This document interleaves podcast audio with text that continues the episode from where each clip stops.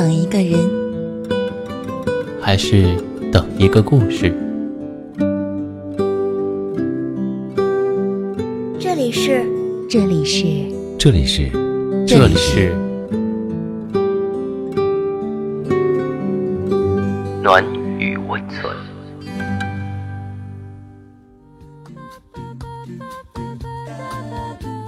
喜欢我的声音吗？可以关注我的微信公众号“深夜众生相”，分享到朋友圈，让更多的人听到我的声音。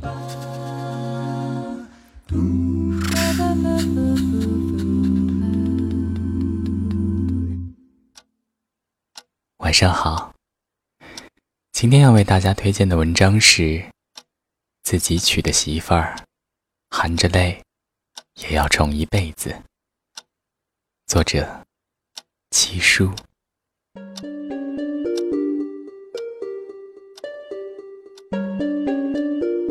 我媳妇儿问我：“你有什么祈求吗？”我沉思了一会儿，说：“我祈求。”儿子能够快点长大，你呢？我媳妇儿拿着毛球修剪器，愣愣地看着我，说：“我就毛衣祈求。”我儿子绝对是亲生的捧场王，尽管他还不会说话。我喜欢给媳妇儿和儿子讲段子，每每讲到好笑的，我自己能笑着从沙发上掉下来。而他们无动于衷，我就拼命的解释有多好笑，我媳妇儿就问：“很好笑吗？” 我儿子然后哈哈哈的大笑起来，我一看，他自己正在挠自己的脚心。没有给儿子处理过爸爸的人生是不足以谈爸爸的，尤其是拉肚子的，那味道，醍醐灌顶，辣眼睛，那场面。震撼心灵。怎么说呢？我儿子一次粑粑能让我们家空气净化器哭一周，嗷嗷哭那种。我媳妇怀孕的时候，我们一直都以为是女孩儿，想了无数个名字，各种讨论。我要倾尽毕生的才华给我女儿取一个好听的名字。翻字典，查资料，引经据典，旁征博引。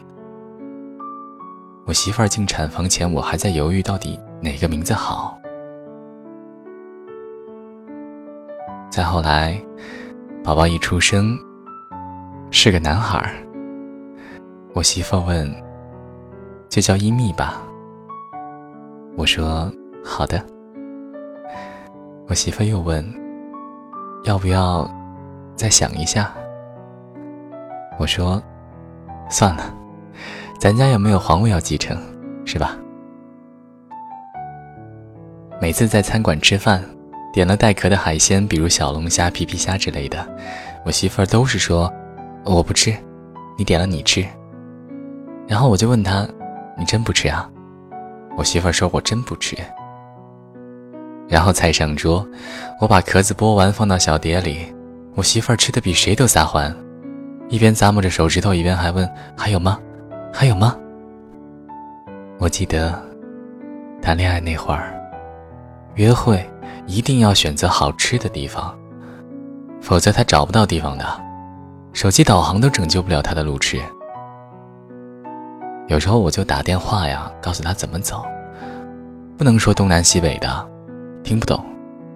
看到牛胆饭了吗？哎，往前走，啊，过了排骨米饭，往黄焖鸡的方向转。啊，走到火锅店，等红绿灯，过了刀削面、麻辣米线的锅贴、铁板烧自助对面就是，好吧。甭管多复杂的路线，只要沾吃的边，走的步伐可轻盈了。然后后来的约会地点就跟报菜名差不多。我有一个晕菜的朋友，一起吃饭的时候，一看菜单就晕。他发现我居然会做三只焖锅，很惊讶啊！我也很好奇啊，焖锅难道不是最简单的菜吗？就是各种菜排排坐，焖好调酱，然后搅拌的事情吗？然后才想起来，很难跟一个不下厨的人讲明白三汁到底是什么东西，因为他们无法区分蚝油、甜面酱、番茄酱、酱油、老抽、生抽的用途，再看颜色，估计就直接晕了。不瞒你说，我们家附近餐馆好吃的招牌菜我都会做，因为我媳妇儿爱吃。我朋友说你点外卖就好了呀，为什么要学呢？因为餐馆不是二十四小时营业的，但是我家媳妇儿可能二十四小时都会随时想要吃。我记得我媳妇儿怀孕的头三个月，孕吐的厉害，吃很少的东西。有天晚上半夜，她突然坐起来就哭了。我问她怎么了，她说她梦见自己饿哭了。直到这个时候。才觉得做一个让媳妇点菜就像是点歌一样简单的点菜机，是多么光荣而自豪。等我在厨房忙完活，回到卧室一看，他又睡着了。但是不瞒你说，在我恋爱之前，我其实是一个西红柿炒鸡蛋都能做成西红柿鸡蛋汤的人。有的时候跟媳妇儿一起出去逛街。他会跟我说：“你不觉得那个做肉夹馍的大叔不容易吗？咱买个肉夹馍吃吧。你不觉得那个做菜煎饼的大妈不容易吗？咱买个菜煎饼吧。哎，这么冷的天，咱们买个烤地瓜吧。这么热的天，咱们买个冰激凌吧。你看那个小孩子拿的棉花糖真好看，我就看看。你别买，别买啊！然后拿着棉花糖的那一刻。”他笑得跟个孩子一样。有一回，媳妇盯着人家的糖炒栗子，小脸憋得通红，差点委屈的哭了。我就问他说：“怎么了呀？”他说：“他找不到吃的理由了。”我说：“你想吃咱就买呀。”他说：“不行，必须要找到一个理由。我要让身上的每一块肉都胖得理直气壮。”哼，情人节的时候，卖花的小孩跟我说：“叔叔，给姐姐买朵花吧。”我问小孩：“你说啥？”小孩愣了愣，反应很快，说：“啊，哥哥，给姐姐买朵花吧。”我很开心的买了，买回家，媳妇儿找瓶子要插起来养着。然后第二天早上起来，发现媳妇儿在厨房里。已经打了鸡蛋，加了白糖和糯米粉了。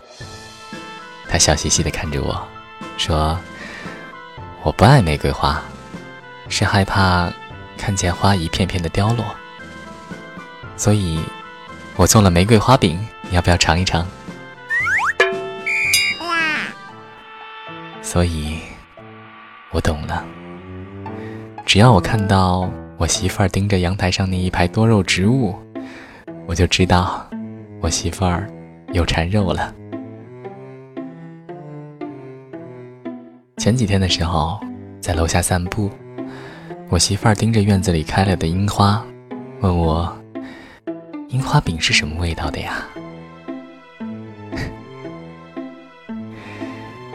你见过一朵花开吗？开得很艳丽，远远的还能闻到花香。认识的人都说：“哇，好美啊！”心疼他的人偶尔来浇水，喜欢他的人会顺手摘一朵，有的时候赠予喜欢的人。我是见过的，凌晨四点的花开，就是那种噩梦醒来，看见旁边有一张笑脸。你觉得心上盛开了一朵花，这就是我想要的生活。无论他怎样刁难我，我都可以冲他微笑，因为身边有爱的人，我就是这么理直气壮。我媳妇儿是远嫁，所以。丈母娘最拿手的几道菜，我基本上都会做个大概。媳妇儿想家的时候，吃一顿酸菜炖排骨，配个豆角焖面，她就能开心一会儿。一个用吃就可以哄好的姑娘，多善良啊！用食物就可以填满的人，一定也是那种容易得到满足而获得幸福的人。有时候我想，能一起吃饭，应该是这世上最浪漫的事情吧。我喜欢更实际的生活，是双手可以触碰的那种生活。我喜欢人间烟火，是那种夕阳的光穿过窗户，打在厨房的抽油烟机上。我的锅里油温正好，我切好的菜。在案板上，我知道接下来所发生的一切。葱姜蒜会爆出香气，肉会翻滚，酱油调色，冰糖加甜，辣椒提神。他们不知道自己属于晚餐的一部分，但是上桌之后，他们遇见了挑剔的嘴。那张嘴说过无数次好吃，也说过无数次我爱你。这就是生活。我和你，男和女都逃不过爱情。谁愿意有勇气不顾一切付出真心？你说的不止你，还包括我自己。该不该再继续？该不该有回应？让爱一步一步靠近。我对你有一点动心，却如此害怕看你的眼睛。已经不记得一起吃过多少次饭了，往后还有无数次。相爱愈久，愈能理解杜拉斯的一句话：与你年轻时的面貌相比，我更爱你现在备受摧残的容颜。结婚那天，在起哄中，我背着媳妇下楼，那种感觉有点自豪。她在我背后的重量，有一部分是我的功劳。我深知责任重大，我要把她养得白白胖胖的。她调皮任性，她爱吃。他有的时候蛮不讲理，那又怎样？他倔强霸气，他爱吃，他有时候也撒泼打滚，那又怎样？她是我媳妇儿，就够了。人这一辈子，碰到一个能吃到一起的人，真的很不容易。碗里有饭。就别惦记锅里的了，千万别在饭桌上弄丢了那个给你盛饭的人。我没啥大的祈求，碗里有饭，对面吃饭的人有笑，就很知足了。有那么一点点动心，一点点迟疑，害怕爱过以后还要失去，难以抗拒。我人最怕就是动了情，虽然不想不看也不听，却陷入爱里。我和你，男和女都逃不过爱情。